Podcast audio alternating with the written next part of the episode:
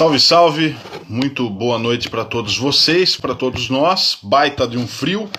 E eu quero agora contar com a sua presença num bate-papo um pouco mais é, sério, tenso, com o professor ecólogo Davi Montenegro Lapola. Davi ele tem uma experiência muito grande é, na área da ecologia, já trabalhou em muitos locais importantes no Brasil e no mundo, e o Davi ele vai trazer algumas informações sobre uma matéria que saiu nos grandes veículos do Brasil, de que o Brasil pode ser um novo epicentro ou pode ser um, um local onde uma próxima pandemia possa ocorrer. Claro que não é nada de fatalismo, você que me conhece sabe disso e, e, e sabe que é, o intuito dessas lives é a gente se divertir juntos, é a gente aprender juntos. O Davi é uma pessoa muito bem humorada.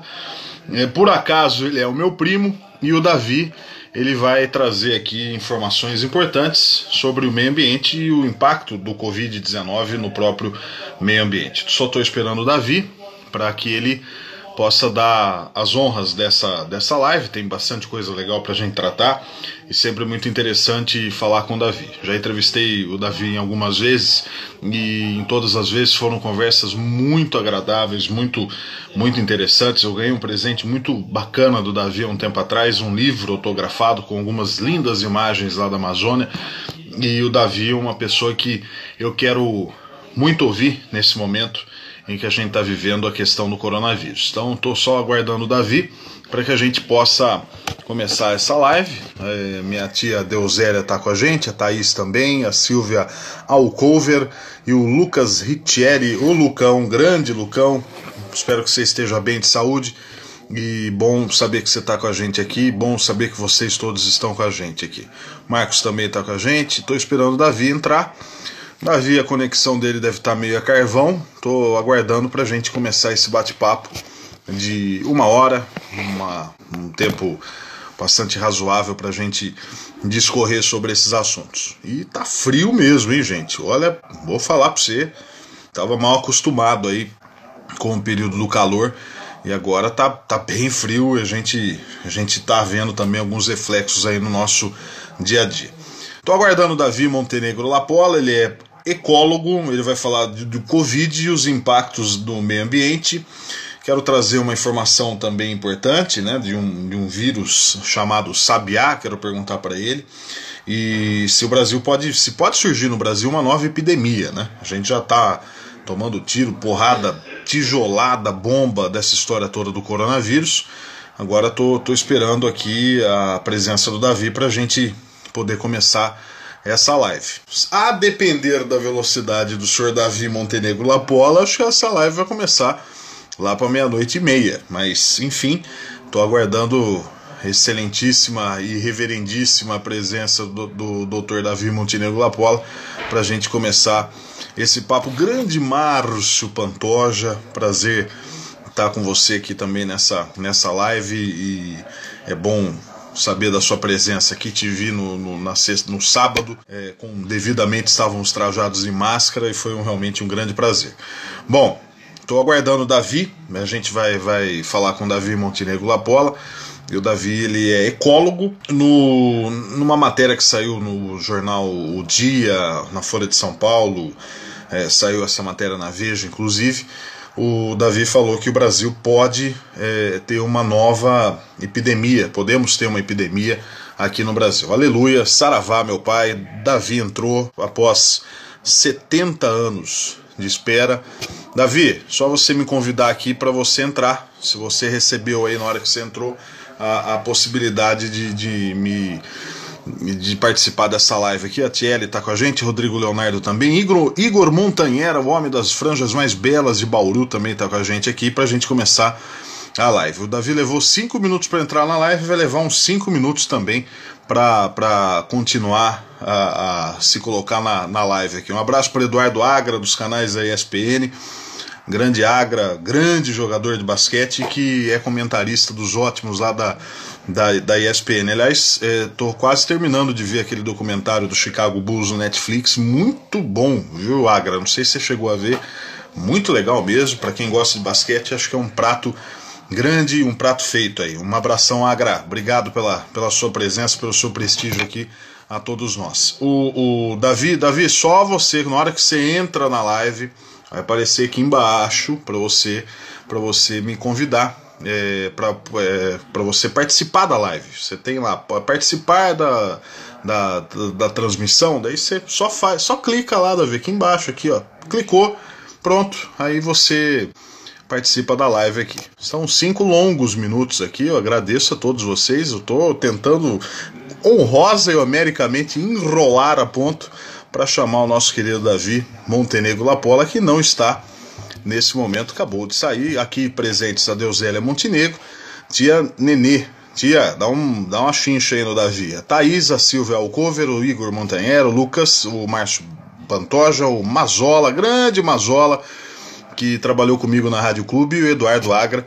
Esse é um tema muito agradável, é um tema muito importante falar do meio ambiente, mas sem aquele, aquele visco de, de, sensacionalismo, aquela coisa pesada. A gente vai procurar levar o assunto de uma forma leve. O Davi é uma pessoa muito bem-humorada e vai ser bem legal.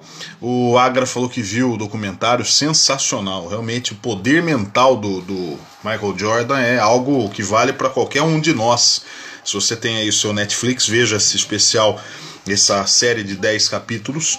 E essa série mostra a história do Chicago Bulls, super campeão da NBA, é, seis vezes campeão da NBA em um intervalo de oito anos, e mostra como Michael Jordan, Michael Jordan, não à toa, era o melhor jogador de todos os tempos do, do basquete. Aliás, pena que o basquete brasileiro é, perdeu um pouco de espaço, mas é um dos esportes mais legais para ver. Não sei vocês estão me acompanhando aqui, com todo respeito, acho vôlei muito legal para ver na TV, mas ver ao vivo um jogo de vôlei eu já não vejo com a mesma, com a mesma felicidade como vejo, por exemplo, um, uma uma partida de basquete, um jogo de basquete, né? Ver no, no, ginásio um jogo de basquete é aquela coisa de tirar o fôlego, roer as unhas, sem dúvida alguma.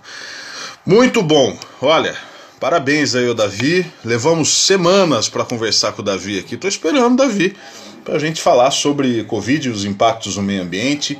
No dia 20 de janeiro desse ano, uh, ocorreu no Brasil uma morte em Sorocaba, uma morte de um por febre hemorrágica por arenavírus. Sinceramente, conheço esse vírus agora, né? não sabia. O vírus sabiá, é, o vírus novo, 88% parecido com esse vírus sabiá. E esse vírus parece é, que é tão sério que ele é, ele é, é qualificado no mesmo patamar de, de, de, de, digamos, virulência e de gravidade do ebola. É, é, claro que eu não quero aqui colocar nada e ninguém aqui em pânico, pelo contrário, a gente já tem os nossos pânicos sagrados, lamentáveis do dia a dia. Mas é um caso que retrata de que esse vírus que é transmitido por fezes e excreções de diferentes espécies, de roedores é, e na área rural pode ser aí um indicativo que o Brasil precisa também cuidar da sua floresta e principalmente cuidar da, da melhor forma possível para evitarmos ser aí um, um, um novo epicentro de alguma doença aí lamentável, né? Aliás, cada um de nós vai ter muita história para contar do que de como entrou e como saiu uh, dessa pandemia. A Elaine Arruda, um grande beijo para você, Elaine, obrigado pela sua presença. O Igor Montanher coloca que o basquete tem uma intensidade distinta, não para, é realmente incrível. Né? Eu me lembro até hoje 1992 e o Claro ganhou um, um, brasileiro de basquete na Cava do Bosque, lá em Ribeirão Preto, contra o IP Banês Pajales.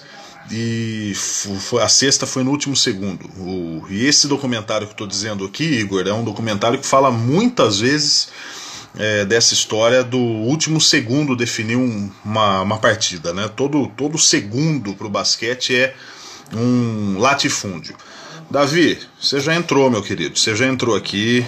É só você, é só você aceitar.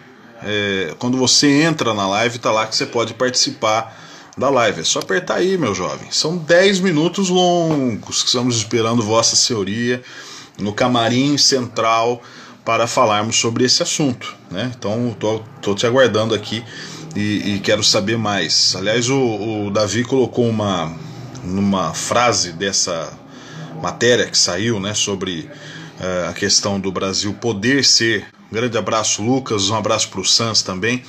É, o Davi, nessa entrevista que ele fez é, para uh, grandes veículos de imprensa do Brasil, ele falou que a culpa não é dos morcegos, não. O pessoal já começou apressadamente e criminosamente matar morcego por causa da, da questão do, do coronavírus. Isso é algo absurdo. Né? O Davi tem mais elementos aí da importância é, é, no, no, meio ambiente de cada, de, de, cada animal dentro do ecossistema e principalmente é, não é assim que se resolve um problema. Né? Ah, vamos agora culpar os morcegos, vamos matar tudo. Não, não é dessa forma. Bom, eu vou fazer o seguinte: eu vou entrar em contato com o Davi, porque eu acho que o Davi e, e Instagram são coisas muito distintas, né? Então vamos fazer o seguinte: eu encerro essa, essa live agora, dentro de alguns segundos eu vou voltar, abrir, peço a sua presença, peço a sua compreensão aqui, afinal a gente está 11 minutos, daqui a pouco eu vou começar a cantar músicas de algum CD que está aí atrás aí, vai ser pior a emenda do que o soneto. Eu vou chamar o, o Davi no, no WhatsApp, vou ensiná-lo pessoalmente é, a, a, entrar numa live de Instagram para a gente conversar, né? Porque senão o negócio não vai render aqui. Ou depois vamos fazer um concurso aberto, né? A gente vai de repente abrir espaço aí para você participar da live, a gente falar qualquer coisa para não perder o hábito, não perder a prática. Um abraço para o doutor Jorge Bahia. Obrigado, doutor. Um, grande beijo para Nayara que está vendo a gente aqui. Aleluia, saravá. Agora acho que vai. O Davi pediu inesquecíveis para você que acompanhou e agora eu aceitei aqui. É só o Davi dar o aceite aí do lado dele e a gente começa esse bate-papo é, interessante com ligeiros 12 minutos de atraso. Aleluia. Vamos lá, todos, vamos todos acender nossas velas. Aleluia. Davi, você me ouve bem, Davi? Alô, seu Davi, tudo bem, Davi? Alô, aleluia! Opa! 11 minutos, 12 minutos, parabéns, viu? Ó, Instagram e você, tudo eu, a ver, hein? Eu, Parabéns. eu queria pôr pelo computador, mas não estava funcionando. Ah, mas que delícia. Perguntar faz bem, eu, viu? Parabéns. Ó, 11 minutos. Eu estava perguntando para você, você não estava respondendo. Eu não sou usuário. Estava respondendo. Muito bom, Davi. Seja bem-vindo aí. Já mexeu na câmera? Quer mais um tempinho? Quer mais 12 minutos para a gente começar? Que que é, tá espera aí.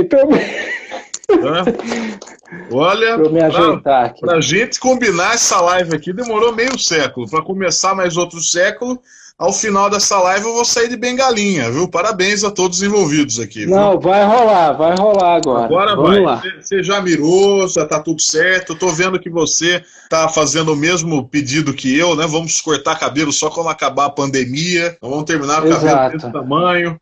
Ô, Davi. Ah, pode ficar pior do que tá, né? Então. Ô, louco, vai ficar pior. Já começa com o pé no peito do otimismo. Que bom. Parabéns, tô sentindo o seu otimismo, assim, muito agradável. Ah, bom.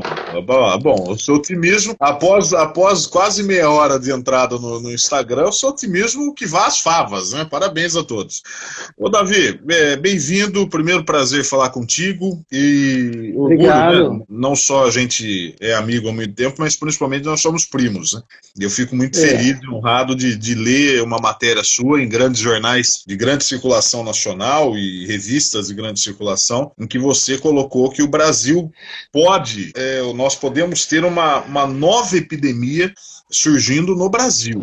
E como eu estava fazendo um preâmbulo longo na, até a sua entrada, não é a questão da gente esperar algo catastrófico, não é pregar o catastrofismo, é, nada disso. É, Mas é um é. fato que você, estudando e conhecendo a área, você não é um cientista de, de vitrine, né? Você foi para a Amazônia muitas vezes, trabalhou é, em uhum. estações uhum. da Amazônia lá com pessoas do mundo inteiro, tem muita bagagem para falar sobre isso. Então eu queria já de cara, pé no peito, perguntar por que, que o Brasil pode ser é, o, o epicentro, digamos, de uma nova epidemia epidemia. Jesus, Pai amado, bati na madeira aqui. Boa noite de novo, Davi. Só nos faltava isso, né? Boa noite. Desculpa o atraso. É, acontece o seguinte: é, a Amazônia é a nossa maior floresta tropical, né? É a maior floresta tropical do mundo. É um lugar, a explicação disso qualquer um pode entender. Né? A floresta, assim que nem a Amazônia, é um lugar que tem muita diversidade de vida. Você tem muitas espécies de mamíferos, muitas espécies de plantas, de animais, de fungos. Então, assim, é natural que a gente tenha também nesse local uma grande diversidade de vírus, tá? No caso do coronavírus, mundialmente existe uma associação maior de coronavírus. Coronavírus é um tipo de vírus, né? A maior parte deles, dos tipos de coronavírus, causa gripe normal, né? É, o Covid-19 aí é, uma, é um tipo de coronavírus mais sério, né? E o coronavírus ele tem mundialmente uma associação com morcegos. Existe já uma carga viral de coronavírus presente em populações de morcegos. Tá. Ora, a Amazônia é o lugar do mundo onde mais tem diversidade de morcegos. Então já existem estudos mostrando que é muito provável que a Amazônia seja o maior repositório de tipos de coronavírus do mundo. Né? Isso quer dizer que vai causar doenças? Não, não é só isso que é o necessário. Né? É, esse coronavírus, a maior parte deles não causam doenças, não causam doenças nem nos morcegos, né? eles estão lá circulando de maneira quase imperceptível, porque evoluíram junto com essa fauna de morcegos e tal.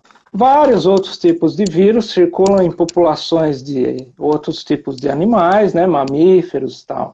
O problema, só para terminar a resposta para sua pergunta, o problema é quando você mexe nesse ecossistema e quebra, por exemplo, as cadeias alimentares, as relações entre os animais. Então vamos supor, vamos dar um exemplo aqui. O morcego, naturalmente lá na floresta preservada, tal, ele ia e se alimentava, por exemplo, o morcego que se alimenta de sangue, né? Tem morcegos que são, comem frutas, nem todos são se alimentam de sangue, né? Mas digamos uma espécie de morcego que se alimenta de sangue, ela vai lá e pica um animal silvestre lá, uma, uma paca, por exemplo, né? Uhum. Quando você vai e desmata esse ambiente, a paca, por exemplo, some, né? Ou é caçada e tal. Mas o morcego continua por lá. Ah, ele não tem mais a paca para se alimentar. Então ele vai de repente no gado ou algum outro animal mais próximo da gente, já domesticado, né? E é aí que esses vírus vão é, chegando mais perto da gente, né?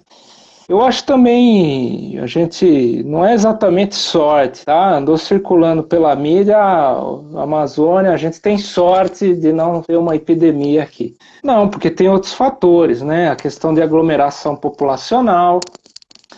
É, o Brasil, de modo geral, tem uma baixa densidade populacional, né? Comparado com a China, Índia, né? É, e uma outra coisa, se mesmo as populações eh, na Amazônia, seja na cidade ou mais os ribeirinhos, né? Eles não têm muito costume muito difundido de se alimentar de mamíferos que são é, é, mamíferos assim, que são animais mais próximos da gente, né? Como por exemplo o morcego, tinha toda essa história de na China uhum. se alimentarem de morcego ou de outros animais próximos, né? A dieta na Amazônia é muito baseada no peixe, né? E coisas também que vêm do sudeste aqui. Então talvez isso ainda é uma coisa que não. Tanto da dieta ser mais baseada no peixe, né? Em grande parte, e também de ter pouca aglomeração populacional, porque assim, os vírus estão lá, nem todos são perigosos, alguns são, é, e a gente tem a componente do desequilíbrio ecológico, né, de desmatando cada vez mais, mas, por outro lado, não temos essa aglomeração populacional e nem tanto essa proximidade de se alimentar desses animais. Né? Uhum. É resposta longuíssima para uma pergunta curta. Né? Não, mas foi muito interessante. Aliás, eu achei interessante o, o, o texto, né? Em que você fala que não é para eu, até imaginei você falando, né?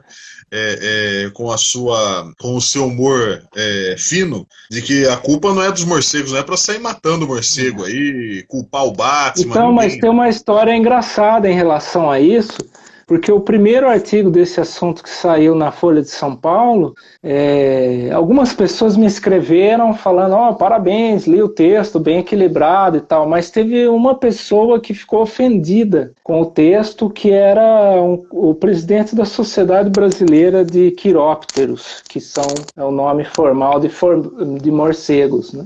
Nossa, você tem Porque, associação, associação brasileira de quirópteros, que, que, que, de, é? De, estudo, de, de, estudos de quirópteros, que é o nome formal de morcegos, né? Nossa é, e ele achou que o artigo estigmatizava os morcegos, assim, longe disso, né? Mas também, assim, não era um artigo desse que ia piorar um bicho que já é estigmatizado desde a época da história do Drácula, né? Então. não, não Quer dizer é... que você só. Você não ia colocar a pá de cal, não. O negócio, a, a, os morcegos já estavam mal na fita mesmo, mas eu não me, me já surpreendeu. Tava. Me surpreendeu é, mesmo. Não, mas é, sabe por que isso também? É, um tempo atrás que teve esse surto de febre amarela aqui no Sudeste, né? É. é relacionado a macacos, né? o pessoal saiu matando macaco por aí, sabe? Lamentável. É, e assim, não é a culpa do macaco, né? É o desequilíbrio que a gente coloca é, no meio ambiente. O Davi, na verdade a, a questão é que o artigo tá, a, a matéria tá muito clara, né? Em nenhum momento você desrespeitou a, aqueles que estudam os os quirópteros, né? Parabéns aos envolvidos. Posso dormir mais feliz, porque eu, sinceramente, não sabia sequer que havia uma, uma entidade. Não, são animais, são, são animais importantes, né? Atuam aí no controle de pragas e tudo mais. Eles são estigmatizados já mesmo, não era esse artigo que ia mudar essa história. Não, e próxima vez que tiver um filme do Batman, farei o convite para Nayara, que deve estar acompanhando a live. Olha, vamos ver um filme do do quiróptero mais famoso do mundo, né? Isso, exatamente. Ah, beleza. Ô, ô Davi, eu estava na, na, na, abertura dessa live falando que no dia 20 de janeiro desse ano, na cidade de Sorocaba, que você bem conhece, é, ocorreu uma, uma morte é, por febre hemorrágica. A pessoa procurou três grandes hospitais do Brasil, incluindo o Albert Einstein, e não tinha laboratório, inclusive é, aliás, a Nayara está colocando, é muito mais fácil acreditar que o bicho que tem culpa e não é. nós humanos. Né? Ela, tem, ela tem toda a razão.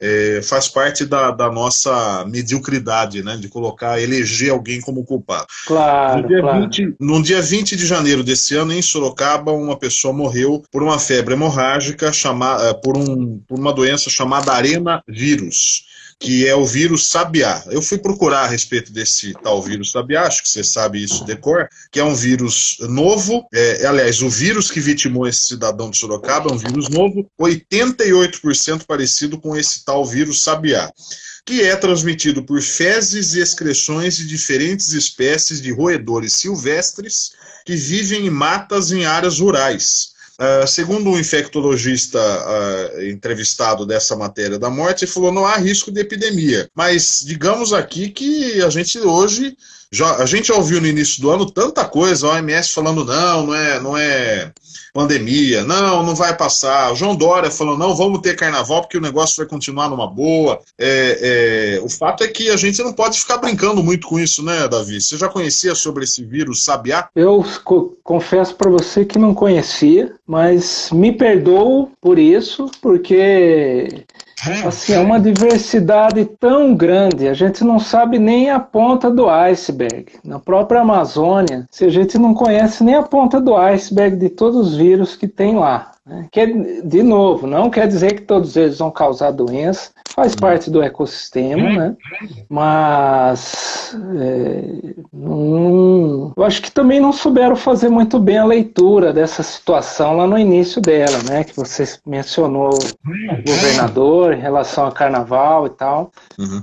E no fim das é... contas, a gente está vivendo esse, esse, desastre todo aí. O, o Davi, você já esteve na Amazônia. Você se lembra da primeira vez que você esteve na Amazônia e, e você que é ecólogo, é, a emoção é, eu posso mal comparar, é a mesma emoção é, de um jogador de futebol conhecendo o Maracanã, um jogador de basquete conhecendo um ginásio da NBA, é, conhecendo isso mal comparando, claro, me perdoe, mas é, vendo a floresta, estando na floresta, qual é a primeira reação que você tem de, de ver a, a, nossa insignificância, tamanho é, diante daquele tamanho todo de, de, de mata? Para mim é maravilhamento a palavra. É, foi e é até hoje, né? A gente vê aquela pujança de vida, né? E pensar que não existe nenhum outro lugar no planeta como aquilo. É, então é o que me moveu a, a, estudar a Amazônia, né? Esse maravilhamento mesmo, não tenho vergonha de dizer, de ficar estupefato assim. É, e até hoje eu, o que me move é isso e de, e de garantir que outras pessoas tenham essa, esse direito de, de ter esse maravilhamento também, garantir isso para as gerações, nossos filhos, nossos netos e quem vier depois deles, né? Davi, na matéria sua dos, dos grandes jornais, saiu na Folha, no Dia, no, na Veja também, é, você falou que nos quatro meses de 2020, 1.202 quilômetros quadrados de floresta, segundo o próprio INPE, não você, o Instituto uhum. Nacional de Pesquisas Espaciais, acho que você trabalhou no INPE também, é, falaram que esse é o tanto de área desmatada só nos quatro primeiros meses, primeiros meses de 2020 na, na Amazônia. É, duas perguntas se fazem necessárias. É, é, é, o maior período de desmatamento ou já tivemos outro período longo de devastador assim? Uh, e a segunda questão é o que isso significa em vias práticas. Para nós, leigos, esse devastamento, essa devastação toda, é, significa o que a curto, médio e longo prazo para nós, Davi? Vamos lá. Olha, o desmatamento é uma história que, que tem que ser explicada direitinho. Né? O desmatamento na Amazônia, ele vinha de níveis anuais, né, taxas anuais de desmatamento muito altos no fim dos anos 80, né, com a morte de Chico Mendes, durante os anos 90, teve aí recorde, em 1995, de 27 mil quilômetros quadrados desmatados, e vinha mais ou menos nessa média até 2004, quando o governo federal, na época, implementou um plano para, de uma vez por todas, né, tentar diminuir o desmatamento por meio de várias ações, e de fato foi diminuindo. Né? A gente chegou a ter diminuição em relação aos anos 90 e anos 2000, na Amazônia brasileira, a diminuição é de 70% do desmatamento. Né? Chegamos aí a nível de 4 mil quilômetros por ano em 2000 e, 2000 e, é, 2010, 2012. De lá para cá, começou a aumentar vagarosamente de novo. Né? E agora, no ano passado, a gente teve um desmatamento de 9 mil, quase 10 mil quilômetros quadrados. Ó, veja, é um número bem diferente do que eu mencionei que era na década de 90, início dos anos 2000, que batia aí em torno de 20 mil. Uhum. Né? Agora está próximo de 10 mil. Não é bom, né? não é bom. É menor do que era lá historicamente, mas voltou a começar a aumentar. Não é bom. É, esse dado do INPE que você menciona, ele é um parcial, né? ele é um parcial só dos últimos meses. E, mas ele é um indicador, né? Ele é um indicador de como vai ser o número anual. Né? Tá. Então, assim, se já está alto agora, que ainda é estação chuvosa na Amazônia, a estação seca chega ali por agora em junho, tal, e dura até setembro, tá. outubro. E aí é quando se desmata mais. Agora, se a gente está observando aumento no desmate nos meses que é de estação chuvosa ainda, então você pode esperar que se nenhuma ação séria for tomada, é, a coisa vai ser feia esse ano. Né? A gente pode bater o recorde do ano passado, né? É, que foi um recorde de aumento de um ano para outro. Né? Tá. Agora, o que a gente perde com isso? Só rapidamente para dizer o que a gente perde com isso. Muito, tá. muito. Né? Eu acho que a gente teve uma visão distópica no ano passado, num dia de agosto, né? ao ver os céus aqui no, no, Sudeste, principalmente em São Paulo, aqui em Campinas também teve, é, e pretejar né, a fumaça que afunilou aí da Amazônia. Foi um evento bem específico, né? Uhum. É, então, se a gente perde toda essa biodiversidade que tem lá, perde esse controle do clima que a região faz aqui, para nossa região, pede as populações de lá também, populações tradicionais, e a lista é grande. Ô, Davi, uma, uh, eu não sei se você tem. Aqui não é o objetivo, não é uma. Não é ser uma, é, digamos, uma sabatina, pelo amor de Deus. O cientista que claro. é você. É, mas se, se você se lembrar, valeria a pena só para a gente ter uma, uma, uma, base de dados aqui. Qual é a área total da Amazônia brasileira? Aproximadamente. 5 milhões de quilômetros quadrados? 5 milhões de quilômetros quadrados. É, ou ah, hectares, ah, desculpa. Agora Bom, talvez você, a unidade aqui. Você me passa aí, o, até por curiosidade. Vamos pensar num cenário, essa, essa live não tem objetivo de ser catastrofista. Atenção, né? Vamos ninguém lá. vai ficar. Ninguém não, vai não, ficar. Não. A única coisa que as pessoas que estão acompanhando a gente vão ficar assustados e podem ter um pesadelo é com o tamanho das nossas jubas aqui, do nosso cabelo. Belo topete aí que o Davi está ostentando. Mas um abraço para o Tenelli Júnior, um abraço para Carol Salustiano, um abraço para o Daniel Lapola, seu irmão, a Lucimar Ferreira, e daqui a pouco vou fazer uma pergunta que a Nayara fez. É, vamos admitir um cenário assim, vai, aquele batendo muito na madeira de catástrofe. A Amazônia de um vamos dia para o outro vira uma savana. Como é que fica o clima no mundo? E, e aí eu quero te fazer esse gancho pelo seguinte: é, há muita politização em cima da Amazônia, e segundo, essa história de que é o pulmão do mundo, há muitos que falam que é, outros que falam que não. Eu queria sair dessa live aqui com a, a, a certeza de que é ou não é o pulmão do mundo, não desmerecendo se não for, mas só para a gente ter o dado correto, Davi. Vamos lá. A primeira pergunta era da se como é que vai ser se virar se virasse uma savana e se o e se a Amazônia clima, é né? o clima um, certo. um pulmão do mundo. Vamos lá. É, a gente nós da no meio científico, né, nessa área já estamos habituados, que teve alguns estudos já é, tentando projetar isso. Se a gente tirar a Amazônia inteira, é, o que, que acontece com o clima? Né? Bom, na região, você vai notar assim, um aumento drástico de temperatura, redução de chuva uhum. e é, talvez você já ouviu falar desse conceito de rios voadores né, que tem na Amazônia. Não, é, não é, é em, de, em, determinadas épocas do ano, principalmente no nosso verão aqui, é, tem alguns eventos meteorológicos, quando fica às vezes dois, três dias chovendo, assim, aqui no Sudeste, é, é a umidade que está vindo da Amazônia. Né? Então, cunharam esse termo mais é, bonitinho, assim, é os rios voadores, né? essa umidade que viria da Amazônia para cá. Uhum. É, então, assim, você pode imaginar que pelo menos em alguma em uma parte do ano, a agricultura nossa aqui depende dessa chuva, né? pelo menos dessa estação aí. Né? Então você tira a Amazônia, acabou esse transporte de umidade para cá. Né? É, você transformando lá na, na, savana, vai reduzir a chuva lá, você pode esperar o nível dos rios mais baixos, pessoas. Nós estamos falando de uma região que tem quase 30 milhões de habitantes, né? não é exatamente um deserto. Pessoas vão ter problemas para se locomover, porque os rios são a estrada da região. Proliferação de doenças, né? Com certeza. Já temos alguns exemplos lá de é, doenças associadas a desequilíbrio ecológico na região, própria malária, leishmaniose, né?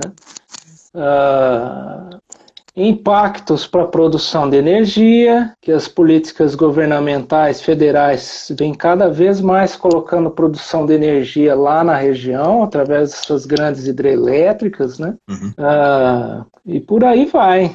Agora é sim, não é não é, é, o pulmão do mundo, não, não é, é, o pulmão do mundo, não é o pulmão do mundo. Tá. Isso foi um erro jornalístico do início dos anos 90 aí, da época da Rio, Rio 92. Sim. É, e esse erro se disseminou, né? Uh, a Amazônia ela consome basicamente o que ela produz de oxigênio. Né? Uh, de modo geral, é isso, assim. Agora, o que a Amazônia é, em vez de ser o pulmão, a Amazônia é o radiador do planeta. É o radiador, no sentido de ter esse controle do clima, uhum. é, essa umidade que sai da floresta, é, refrescar o clima regional, né? Então, e também, assim, de ser um grande reservatório de carbono, que se você queima, vai para a atmosfera e piora a questão das mudanças climáticas globais, o tal do aquecimento global. Então é um grande reservatório de carbono. Por tudo isso, acho que é mais adequado chamar de radiador do planeta do que pulmão. Pulmão do planeta são os, as algas, o plâncton dos oceanos, tá? E o que, que seria o motor do planeta, então? O Sol, né? Sol. O Sol. O Sol é o que move tudo, né? Faz essa nossa máquina maravilhosa aqui funcionar. Bom, é, não vou continuar na dissecando o carro aí, que daí a gente vai chegar naquelas partes mais pudicas do, do, do, carro aí, que é bom. Isso. A Nayara está perguntando o que, que você achou da fala do Ricardo Salles naquela reunião que é, ministerial, se não me falha, do dia 22 de abril, a reunião ministerial que foi aberta ao público por ato do ministro do Supremo Tribunal Federal, decano Celso de Mello, e no, na sexta-feira e a, a, toda a reunião foi, foi, digamos, aberta ao público e uma das falas que foram muito polêmicas foram, a, foram as falas do Ricardo Salles, ministro do Meio Ambiente. O que, que você, não, não querendo aqui politizar a conversa, mas sim é, não, é, informar. podemos politizar, se for o... Não, mas querendo for... principalmente informar, já que, já que vivemos certo, um país bastante fragmentado. O que, que você acha a respeito dessa eu, declaração do, do Ricardo? Eu, pessoalmente, achei lamentável, lamentável. É, é claro que seria bom que algum, algum regramento aí, alguns regramentos dessa parte ambiental fossem simplificados, mas tem um detalhe aí. Isso tem que ser feito às claras. Uhum. Tem que ser feito às claras. Então me parece recheada de má fé você dizer, ah, agora ninguém está prestando atenção, vamos mudar. É, não é assim que se toma decisões em políticas públicas, né? A gente tem não. que ter essas decisões de maneira bem discutida, né? Com participação social. É, e se for uma boa mudança, tenha certeza que ela vai, é, vai ser implementada, né? Vai, vai, pra, vai em frente. Né? Mas talvez o receio dele é porque a maior parte da sociedade não enxerga o judiciário e tal, não enxerga como sendo boas mudanças. Né? Não sou contra também as mudanças, mas essas coisas têm que ser feitas claras, né? Então, assim, lamentável e recheado de má fé a fala. O Dr. Will, Will Kust o Horto de Camacuã é um exemplo próximo da incapacidade dos poderes públicos e do cidadão comum respeitar a natureza. Realmente é muito lamentável a história do, do, do Horto de Camacuã aqui para nós, aqui para nós clarenses, né, Davi? Então, eu acho o Horto de Camacuã, o Horto, a Floresta Estadual Navarro de Andrade, ou mesmo a Amazônia, lá longe, são todos exemplos de que talvez a gente precisa é, refundar a nossa relação de sociedade, como sociedade, né, é, com essas florestas, com esse nosso meio ambiente. Assim, a Amazônia é um caso é, específico, emblemático, mas que vale, por exemplo, para a floresta Navarro de Andrade. O que fazer com a Amazônia? É, a Amazônia não tem, é, eu sei que você não queria politizar, mas é um assunto que adentra muito a política. Né? Não, não, não, não digo assim de não politizar, mas para a gente é, é, pegar as informações, claro que as opiniões aqui são, são variadas. E... Não, mas é sem, sem nem tomar partido A ou B, fica, mas é uma questão. Fica à vontade. É uma questão de várias gestões, Sim. ninguém saber muito bem o que fazer historicamente. Não é um eleitorado significativo né, para qualquer Sim. presidente dente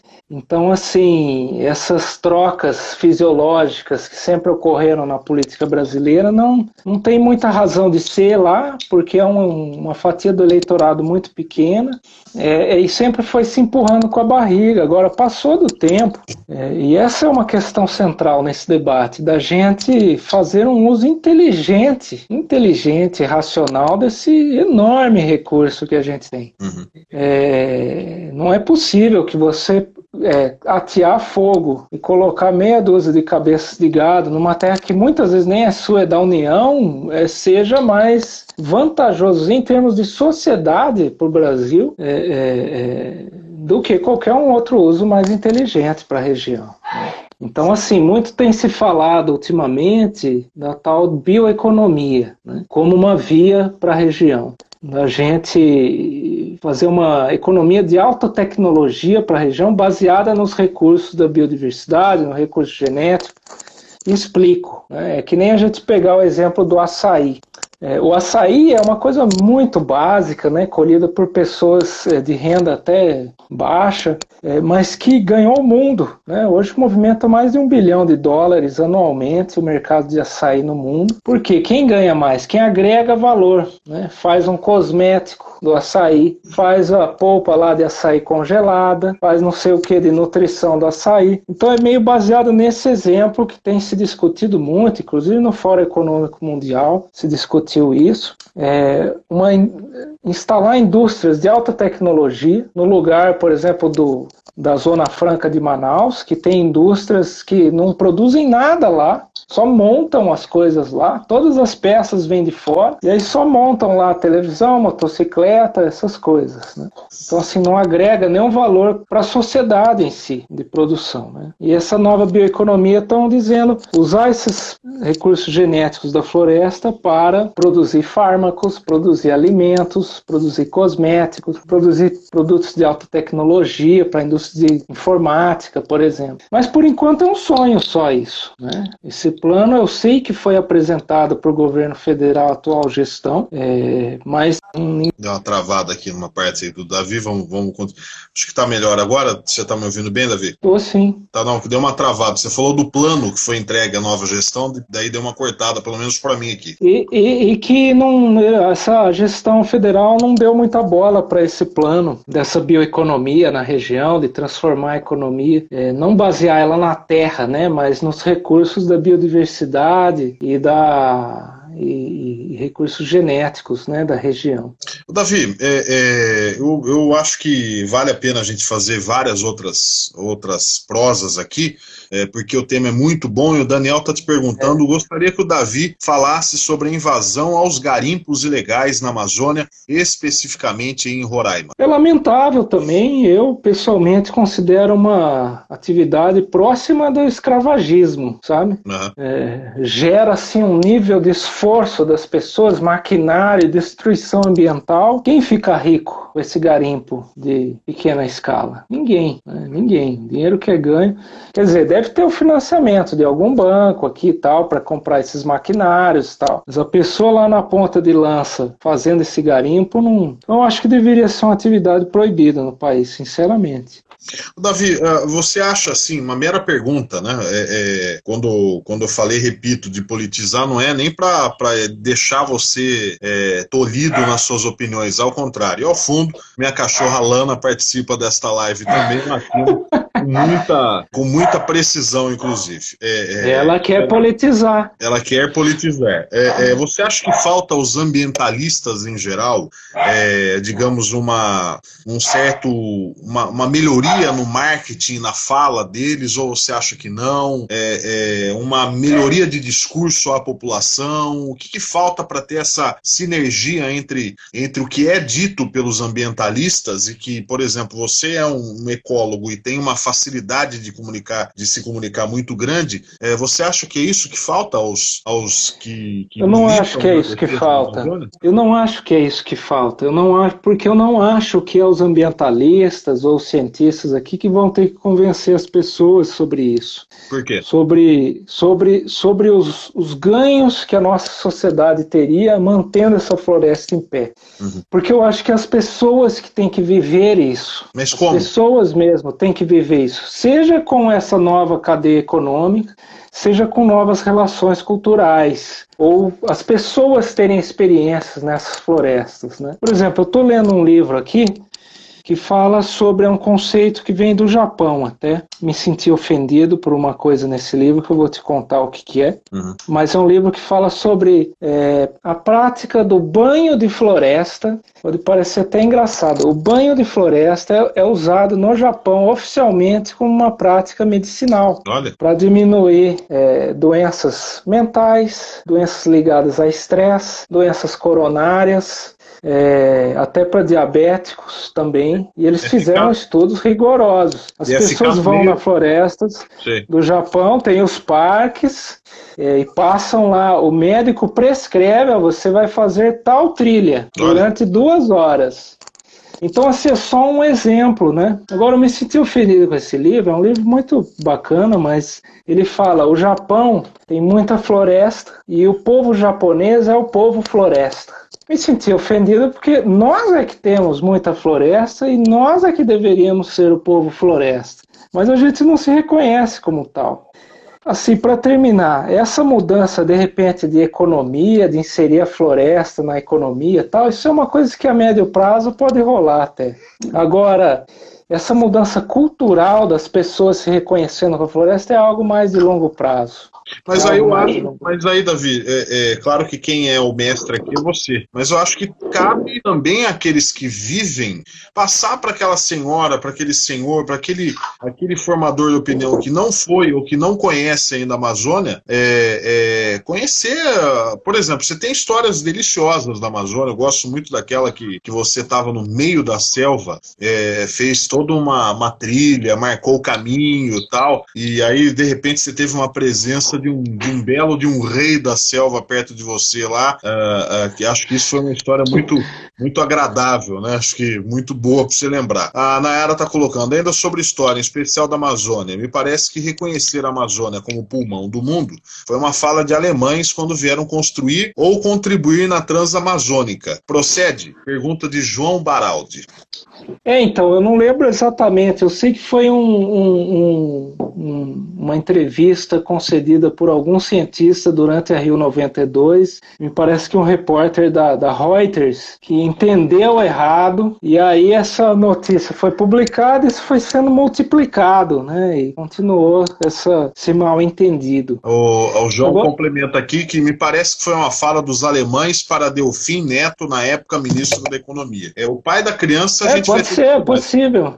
É possível, porque eu acho que esse, essa fake news, né, na época nem existia esse termo, mas devia já estar tá, é, rodando bastante. Mas só para fazer é? uma correção aqui, não, eu, eu, não quis dizer assim que as pessoas se virem aí para ver o, o, valor da floresta, né? Mas eu acho que a gente tem, tem que trabalhar, não tanto para eu vir aqui falar para você, mas para criar condições de que as pessoas possam experimentar essas sensações também. Por exemplo, mas esse tá maravilhamento. Tá Agora você, você pega. É, não, isso é ótimo. Agora, esse papo meu não chega nem perto da sensação de você estar naquilo. Né, não, mas são milhões de pessoas que estão nos assistindo agora. É. São milhões de pessoas que estão nos assistindo agora. Não desvaloriza a minha live, viu, Davi? Então, mas assim, as pessoas, esses milhões de pessoas deveriam ter essa oportunidade de ir lá facilitada, e não é tão fácil, né? Você vê, os parques da região não, não, não são muito bem preparados para receber as pessoas e tal. É, então acho que é um trabalho muito mais de fundo e bem pesado, assim, que tem que ser feito para essa questão cultural, para a gente se reconhecer como povo floresta um dia, né? Você sabe que eu, que eu torço, Davi, humildemente torço para que, por exemplo, a, a, a, tal cura do coronavírus é, é, venha é, com base em uma, uma planta nativa da Amazônia, por exemplo, então. que, que faça, uh, uh, digamos, o brasileiro, aí sim, no, no quesito que você acabou de dizer, é, observe, pô, olha só o que nós temos, olha que patrimônio que nós temos aí salvando o mundo inteiro de uma de uma enrascada econômica mundial, psicológica terrível. É, enfim, é, é, uma mera. Uma, mera uma, uma, outra coisa importante, só complementando o que você falou, é o papel da religião. Né? A religião católica entrou muito fortemente com o novo Papa Francisco nessa questão, seja de perda de florestas, seja com a questão de mudanças do clima, né? Uhum. É, colocando assim como a casa de Deus, a casa do homem, o planeta todo, e que a gente não poderia é, é sair sair destruindo tudo por aí. Isso às vezes tem uma importância, o Papa falar isso, né? Ele publicou Sim. lá um laudato falando isso, muito maior do que às vezes um estudo de qualquer cientista aí que sai numa muito, revista e tal. Muito maior do que Emmanuel Macron, né? Que estava embaixo Exato, lá na França. pegar uma, isso. uma lasquinha aí, né? é ou não é? pegar. E nem digo da é. Greta Thunberg, né? Uma grande, é, uma, uma moça, uma menina. É, e, e são os tempos de hoje, né? O Papa veio com essa fala, é, não teve cinco minutos, já saiu alguém falando, o gaiato falando, o Papa é comunista, o Papa é isso, aquilo. Então, é, é. a conversa fica, digamos, prejudicada em algum nível é, mais, mais alto, né, digamos. Davi, você tem um minuto para falar para mim é, aquela história que você se perdeu no meio da selva, só como uma, uma perfumaria da nossa conversa. É um, é, já que estamos vivendo tempos de ansiedade, você com calma de um monge budista conseguiu se safar. Como é que foi essa história? É, não sei se teria a mesma calma hoje, né? Quem sabe? Mas essa história, é, eu estava andando sozinho, né, na mata, no tempo que eu ainda fazia é, estágio lá na Amazônia, época que eu tive esse maravilhamento, e fui andando, andando, eu tinha que achar umas plantas lá determinadas, é, e de repente eu olhei para trás, eu não estava vendo mais a trilha, eu olhava para frente, eu não via mais a trilha, né? Aí o seu coração já faz assim, né? Puta um merda, já é de tarde. Um coração Montenegro, já... a gente conhece bem. E, e aí, assim, em resumo, eu achei que eu saí andando para qualquer lado, ia ser pior, eu parei um pouco, tinha uma laranja no meu bolso, eu abri, chupei, a hora que eu acabei de chupar, eu olhei assim, vi uma marquinha do facão numa das árvores, falei, eu acho que eu vim por ali. Aí fui lá, pá, achei de novo a trilha. Mas a laranja, quando você ficou lá chupando a laranja tal, você não ficou pensando ferrou, ferrou, ferrou, ferrou? Não. Com certeza, né? Mas você tenta dar uma controlada assim também, porque depende só de você, você tá sozinho. Vou virar um fóssil. Né? E, e como é que foi aquela, aquele encontro com, com. quase que encontro com Elton John lá, o Rei Leão que você teve na, na selva? Olha, eu vi uma onça lá, eu tava sozinho também. É uma onça, né? Uma onça. E uma onça, e aí ela tava perto assim de mim, porque eu tava agachado olhando a planta. A hora que eu virei, ela se assustou, saiu correndo, e eu lá, boa borrado, né? Você não como sabe o que fazer. Como um bom montenegro. Qualquer montenegro se Naquela situação, você não tem poder nenhum. Uhum. A onça é a dona da situação. Ela escolheu correr, é. porque ali tem comida à vontade. Esse magrinho aqui não ia servir para nada para ela. Assustou, assustou até a onça. Parabéns, estão no seu é. Ô, Davi, eu quero aqui registrar que a Nayara, depois de 70 anos que me conhece, é a primeira vez que ela me elogia. Ela coloca muito legal a live e o Daniel também. É, é, parabéns pela live, tema de muita importância. A Deusélia Montenegro, que você conhece tão bem quanto eu, sua mãe, encontro é. com o Irapuru. O... Davi, quero te Teve agradecer. também. Como é que foi o encontro com o Irapuru? Brevemente. Ah, é mágico, é mágico, né? Eu estava sozinho também. Você não encontra esses bichos, você está em muita gente na, no meio da mata. Né? É um canto maravilhoso, assim. A mata toda de fato silencia para ouvir. Que legal. Ô, Davi, você é, é uma pessoa muito especial para mim, você sabe disso, tenho muito carinho por você, torço por você. É, vamos marcar outras com outros temas aqui, desde que você chegue mais cedo, lógico, mas é, Quero te agradecer, é uma honra aprender com você nessa hora que a gente esteve junto aqui. Tenho certeza que quem é, acompanhou, absorveu aí muitos conceitos, faz a sua convicção, mas com base num cientista que tem uma, uma carreira muito, muito bonita. Quero te agradecer de público pelo livro que você me deu autografado, é uma das relíquias que eu tenho aqui na minha humilde biblioteca e, e pode ter certeza que é um tema muito gostoso que você deixou fácil, né? Vai ao encontro daquela pergunta que eu fiz é, sobre os, os ambientalistas usarem uma linguagem um pouco mais popular e você usou muito bem aqui. Muito obrigado. Legal. É sempre uma honra. É, parabéns mais uma vez. Um abraço para a Lúcia, um abraço para os filhos e que certamente vão ter o pai como uma grande referência. Obrigado, Davi. Eu que agradeço e todos que acompanharam aí. Um beijão para vocês. Se cuidem, hein? para todos nós. Ô, ô Davi, um é. grande abraço para você. Próximo a gente marca 20 minutos antes, viu? Valeu. um abração para você. Até mais. Outro, tchau. Tchau, tchau. Essa foi a prosa com o Davi Montenegro Lapola, ecólogo, e que me deu o prazer de sua presença aqui nesse tempo, onde a gente tratou um pouco, muito, de forma muito incipiente, a questão da, da, da, do meio ambiente, e o Davi, é, com uma fala muito agradável, ele, ele pôde ensinar bastante a gente também. Claro que eu vou convidá-lo mais vezes, todas as nossas lives aqui, os, eu não, não esgotei o assunto, a gente vai, vai falando mais, e amanhã eu trarei a psicóloga Maristela Ferreira Antônio, ela vai falar exatamente sobre esse desespero que a gente está sentindo encarar a pandemia e a parte mental é uma verdadeira prisão para muita gente. Então amanhã a gente vai tratar especificamente sobre as questões da mente, num bate-papo também alegre e com a sua presença também. Quero mandar um grande abraço a todos, obrigado, é uma honra. Uma boa noite. Se cuidem. Tchau, tchau.